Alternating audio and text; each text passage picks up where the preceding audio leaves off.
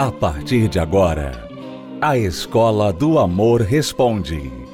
Apresentação: Renato e Cristiane Cardoso. Olá, alunos, bem-vindos à Escola do Amor Responde, confrontando os mitos e a desinformação nos relacionamentos. Onde casais e solteiros aprendem um amor inteligente. Esta pergunta deste aluno será a primeira vez que nós vamos responder uma pergunta como esta no programa. E olha que já são mais de dois mil programas. Eu acho que nunca ninguém nos escreveu com esta situação, que é até um pouco triste, mas nós vamos tentar colocar um pouco de alegria aí, de esperança no coração deste nosso aluno. Ele diz: Minha esposa faleceu e eu sinto muito a falta dela. Ela tinha 32 anos, faleceu jovem, né? Ela era minha esposa, minha amiga, minha companheira. Tirando as nossas brigas, a gente se amava. A dor está sendo muito forte. Tem dia que eu estou bem, tem dia que eu estou mal. Não sei o que eu faço. Às vezes pego uma roupa dela e fico cheirando, só para sentir o cheiro dela. E ela deixou um bebezinho de 10 meses e uma menina de 8 anos e um adolescente de 16. Eu sei que está sendo muito sofrido, não só para mim, mas para os meus filhos também.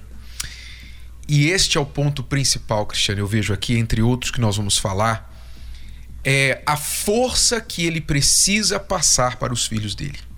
É muito difícil quando os filhos perdem um pai. Mas, por alguma razão, a mãe, a viúva, ela consegue manter os filhos mais perto. Ela consegue passar a força para os filhos. Já o homem parece que ele perde completamente a noção, o norte das coisas, como é o caso aqui do nosso aluno. E os três filhos dele precisam agora que ele seja forte. É, e lendo esse, essa pergunta, Renato, eu, eu lembrei de Abraão, né? Porque Abraão, ele, como nós temos visto na novela Gênesis, ele ama muito a esposa dele, Sara. E mas ela morre. Ela vai morrer. Ela morre antes dele. Ela é mais jovem que ele, mas ela morre antes dele. E ele se casa de novo mesmo estando a que uns 150 anos ele tinha mais ou menos nessa época, né? Uhum. Que ela morreu, ele se casa de novo. Por que, que ele se casou de novo? Se ele amava tanto a Sara, né? Para quê? Para que casar de novo? Já no, no, fim da vida, por que casar de novo, né? Mas aí é que está é, a praticidade da coisa. Às vezes, o que, que acontece? É, o sentimento que você tem, é normal você estar triste porque você perdeu uma pessoa que você amava, mas toda vez que você, eu tenho certeza que quando você tem os dias maus, é porque você naquele dia que você tem o dia mal, você investiu nesse sentimento de dor, que é o que muitas pessoas fazem. As pessoas, elas sabem que aquilo que aconteceu foi triste né? E o que normalmente a pessoa faz? Em vez de ela pensar assim, ok, eu não posso mais ficar sentindo essa dor. Por mais que seja normal, essa dor está pausando a minha vida, está me fazendo mal. As pessoas não têm essa atitude, elas normalmente investem na dor. Então pega lá a roupa, né? Fica vendo a foto, fica lembrando, fica pensando e se eu tivesse feito isso, falado aquilo. Então, quando você fica investindo na dor, você fica mal, você fica fraco. E se isso funcionasse, até tudo bem, né? O problema é que não funciona. O problema é que você fica parado no tempo.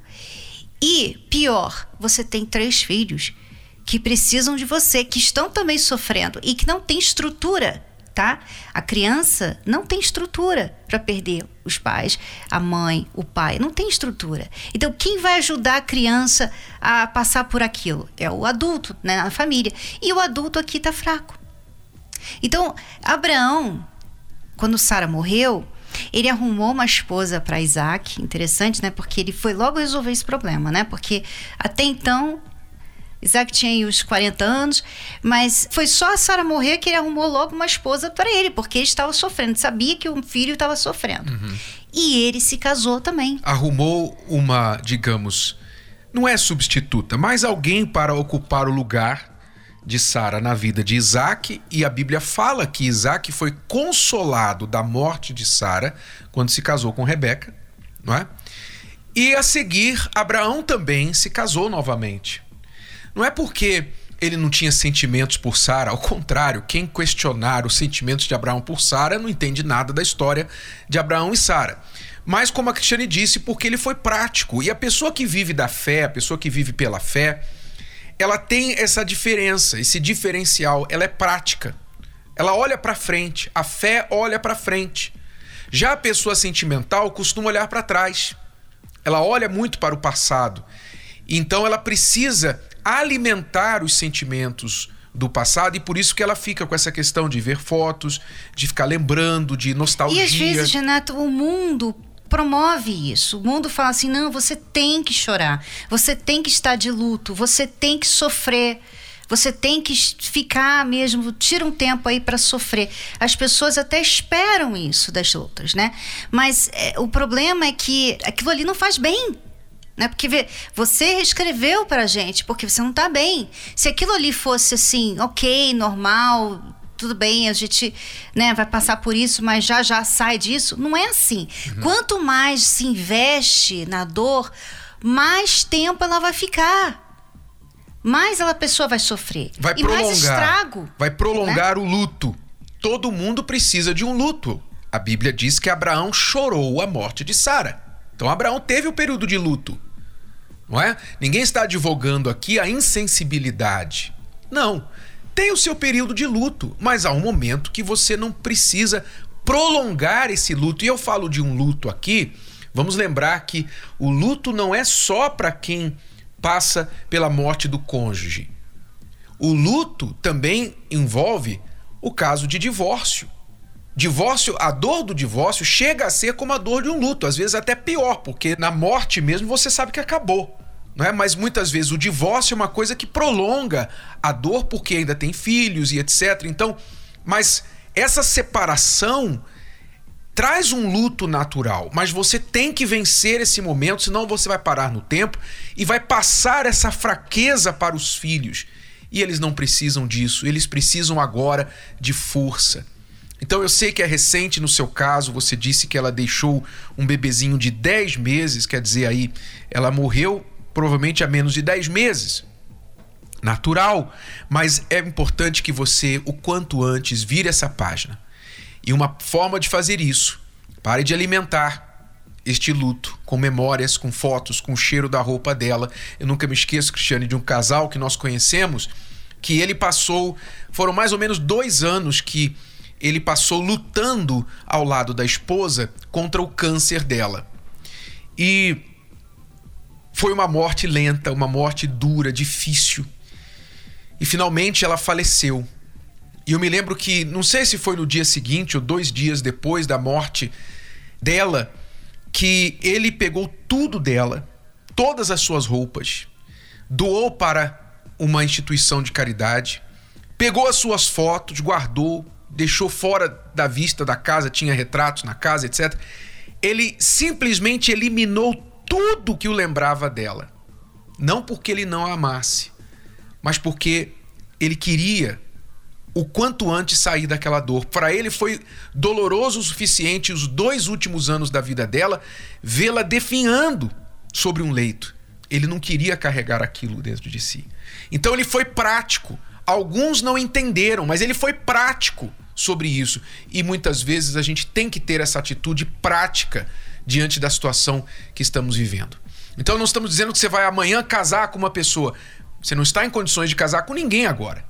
Mas você primeiro precisa cessar esse luto, cessar essa dor, parar de alimentar esse sentimento. E o quanto antes você fizer isso, mais rápido você vai estar pronto para encontrar uma pessoa, você tem o direito de ser feliz. Seus filhos também precisam de alguém que cumpra esse papel da mãe e que os console também da perda da sua mãe.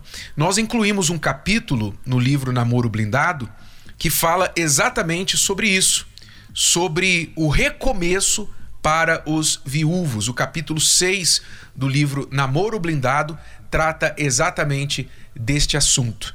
Então, o recomeço para viúvos e divorciados, recomendamos que você leia no livro Namoro Blindado. Vamos a uma pausa e já voltamos para responder mais perguntas dos nossos alunos. Esta pergunta que nós vamos responder daqui a pouco vai ser em áudio. Ela enviou o seu áudio para nós. Vamos ouvir com atenção o que está acontecendo com ela. Qualquer que seja a sua fase de solteiro, se está só, esperando, paquerando, ficando, namorando, colando os pedaços do seu coração, divorciado, viúvo ou enrolado. O livro Namoro Blindado ajudará você a se situar para não se perder no mundo cada vez mais complicado dos relacionamentos modernos. Anos de experiências garantiram a Renato e Cristiane Cardoso autoridade para falar que a maioria dos divórcios começa no namoro. O livro Namoro Blindado abre os seus olhos e lhe mostra na prática como agir. É um manual para qualquer idade, da adolescência aos solteiros mais maduros. Afinal, Nunca é cedo nem tarde demais para aprender o amor inteligente. Livro Namoro Blindado. O manual do século 21 para antes, durante e depois de namorar. Adquira já o seu. Mais informações acesse namoroblindado.com. namoroblindado.com. Voltamos a apresentar A Escola do Amor Responde com Renato e Cristiane Cardoso. Vamos responder agora a pergunta da Sabrina. Se você quiser enviar uma pergunta para a Escola do Amor Responde, você pode acessar o nosso site escola do amor responde.com, vá para a seção perguntas. Ali você tem como enviar a sua pergunta pelo formulário ou você encontra o número do WhatsApp do programa ali. Escola do Amor responde.com. Vamos à pergunta da Sabrina. Olá, Cris. Olá, Renato. É, o meu nome é Sabrina. Eu estou lendo o livro de vocês, Namoro Blindado, e eu estou gostando muito, estou amando. E acompanho os vídeos de vocês no canal, tá bom? Escola do Amor e na TV também. E hoje eu resolvi, é, resolvi né, participar pedindo uma ajuda, porque eu estou cansado da situação que tá acontecendo. Há seis meses eu estou namorando com um rapaz, ele é muito legal, trabalhador, esforçado e também servimos juntos na mesma igreja e na casa do Senhor. Ele infelizmente já divorciou uma vez, né? E isso faz há quase dois anos que aconteceu e ele não arrumou ninguém. E a gente se conhece desde a escola, então eu acompanhei toda essa trajetória dele. Então, é, o que, que acontece? eu tô vendo que ultimamente eu percebo assim que a gente tem sonhos em comuns e tudo mais. Só que o que tá me tirando do sério é o novo emprego dele, que ele vive viajando o Brasil afora e a falta muitas vezes de assunto para conversar. Eu sempre que preciso puxar o assunto, senão não vai conversa nenhuma. Ele só vem em casa quando eu chamo ou quando eu faço almoço. Ele, sinceramente, quando ele chega das viagens, parece que ele nem sente falta porque ele não vem aqui, entendeu? E eu, sinceramente, não vejo ele abrir mão de coisas como, por exemplo, uma vez ele brigou comigo porque ele queria ir pra praia, eu falei que não estava de acordo, que ele pudesse ir passar um dia lá ou dois e de repente voltasse no outro, né? Ser flexível, né? Porque o relacionamento é assim. Mas para ele não funciona dessa forma e é algo que tem me incomodado muito. E aí a minha família fala que eu tenho que terminar e eu gostaria de saber o que eu preciso fazer. Então, Sabrina, a nossa, a nossa solução aí mais prática para você é fazer mais almoço. Faz almoço, jantar, brincadeira. Obviamente, você viu que ele é boa boca, né? Ele gosta de comer a sua comida, não é? Mas não está dando muito mais em troca para você. Então, apesar de você dizer que vocês têm objetivos em comum, mas me parece que não é bem assim.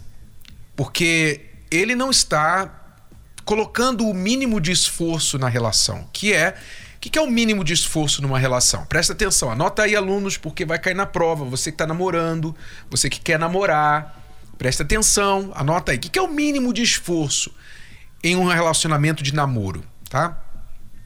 Você ligar para a pessoa. Né? Especialmente se é Na o homem. Na verdade, quando a pessoa está namorando, ela quer estar com a outra pessoa. É, é. é, muito estranho esses namoros em que uma pessoa assim não faz questão de estar com a outra. Não faz nada, né? A outra não, tem não que fazer tudo. Não faz nem questão, não faz nem questão. Tipo, ela que tem que convidar, ela que tem que chamar para conversar, ela que tem que ligar, sabe? É muito estranho isso. Não me parece que ele está tão interessado assim em você, sabe, Sabrina? E você está muito interessada e ele já viu isso. E ele só está aproveitando esse seu interesse. Por mais que você conheça ele por muitos anos, né, desde criança, e, e você viu tudo que ele passou no casamento anterior dele e tal, você deveria já estar ciente, até porque você disse que leu, né, leu o livro Namoro Blindado, vê os nossos vídeos você deve estar ciente de que não há tanto interesse assim da parte dele. Só que você está querendo uma fórmula para mudar isso e não tem. Não tem. Se ele não quer você, não é a comida, não é você querendo agradar, você ficar chamando, você ficar reclamando, você pedir para ele se sacrificar mais pelo relacionamento. Não é isso que vai mudar a situação. Eu vejo assim que a sua família tem razão, você já deveria ter terminado, né? Esse namoro, provavelmente só você está namorando. Provavelmente ele não está na cabeça dele não está namorando você, tá? E você deveria parar. Sabe? Assim, nem manter amizade mais, porque acho que nem tem como nessa situação. Você manter essa amizade sendo que você gosta dele. Não, não tem como. Você vai sofrer mais. Então, o certo por você é terminar, chegar para ele e falar: olha. É, foi bom assim um pouco, né, que a gente se conheceu, mas eu tô vendo que nós não não estamos no mesmo ritmo nesse relacionamento e eu não vou perder meu tempo aqui querendo uma coisa que eu vejo que você não quer.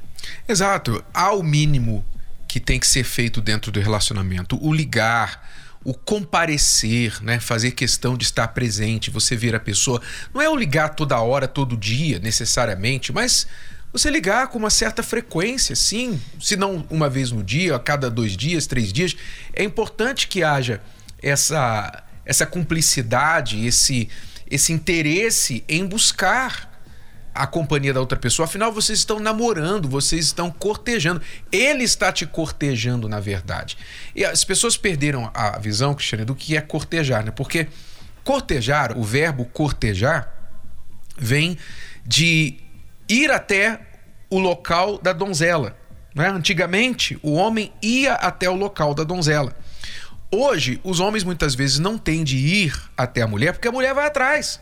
A mulher liga, a mulher dá carona, a mulher paga tudo, a mulher faz tudo. E o homem fica naquela situação de preguiça. Né? Não preciso fazer nada. E aí vai, a, vai aqui o desabafo, né? Porque aí esses movimentos, né, que falam para a mulher fazer tudo que o homem faz. Agora ela tá sofrendo, tá vendo? Agora ele não faz mais o que ele fazia. Ele agora fala: Ah, você faz isso também? Ah, então vou deixar você fazer então. Pronto. Tirou. Agora, agora ficou assim, agora a mulher. Porque se ela quer um relacionamento, Renato, hoje, do jeito que tá, ela tem que correr atrás. Ela pensa assim: eu tenho que correr atrás, porque os homens não estão fazendo. Só que esse é o problema dessa modernidade toda, né? E se você não quer entrar nesse, nesse caldo aí de mulheres que ficam atrás do homem, fazendo tudo pelo homem e ele não fazendo nada e elas só ficam reclamando, mas ficam com ele. Se você não quer ficar nesse caldo aí, sai dessa. Sai dessa, se valoriza, sabe?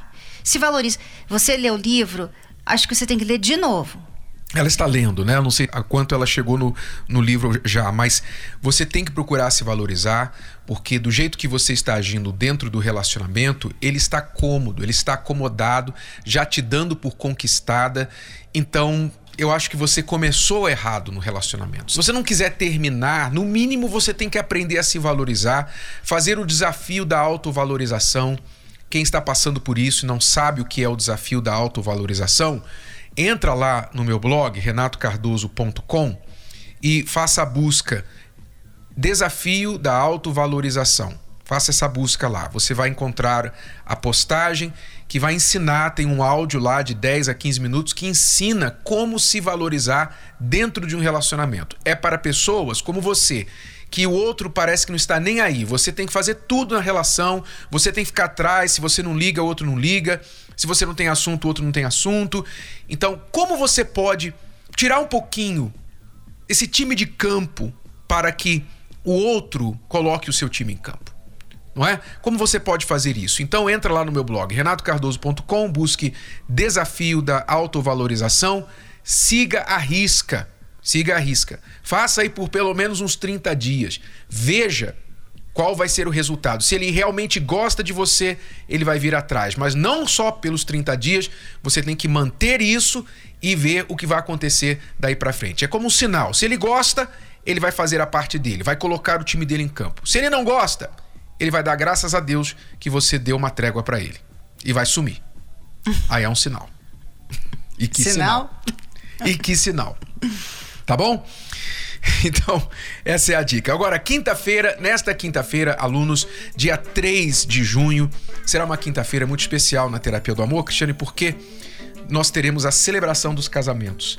Quase 20 mil pessoas, acho que pouco mais ou um pouco menos de 20 mil pessoas. Você acredita? Olha só, quase 20 mil pessoas vão se casar na terapia do amor nesta quinta-feira. É muita gente. 20 mil pessoas num dia. É. É o resultado da terapia do amor. É, e essas pessoas fizeram curso, elas estão por dentro desse assunto aqui, elas estão bem cientes do que elas querem. Elas não estão casando assim, ah, vamos casar, vamos casar. Não, elas foram preparadas, enfim. São pessoas que realmente sabem o que estão fazendo. Então vai ser realmente um casamento que vai durar para a vida toda. E você quer realizar o sonho de se casar? Você está perdendo tempo. 20 mil pessoas vão realizar o sonho de se casar, e como a Cristiane disse, não é só casar, assinar um papel, não. É ir lá na igreja mostrar vestido de noiva, não. É realmente preparar-se para o casamento para a vida toda. Pessoas que estão aprendendo amor inteligente vão ter um casamento blindado. Então, se você quer fazer parte desta nação, a nação dos inteligentes, solteiros inteligentes que se tornam casados inteligentes, então participe nesta quinta-feira da Terapia do Amor, aqui no Templo de Salomão. Cristiane e eu esperamos por você às 8 horas da noite e se você não está em São Paulo, vá até a localidade da Terapia do Amor mais próxima a você. Mais endereços no site terapia do amor.tv. Bom, alunos, é tudo por hoje. Voltamos amanhã neste horário, nesta emissora, com mais Escola do Amor Responde para você. Até lá. Tchau, tchau. Tchau. Você pode ouvir novamente e baixar esse episódio da Escola do Amor Responde no app Podcasts da Apple Store e também pelo Spotify e Deezer.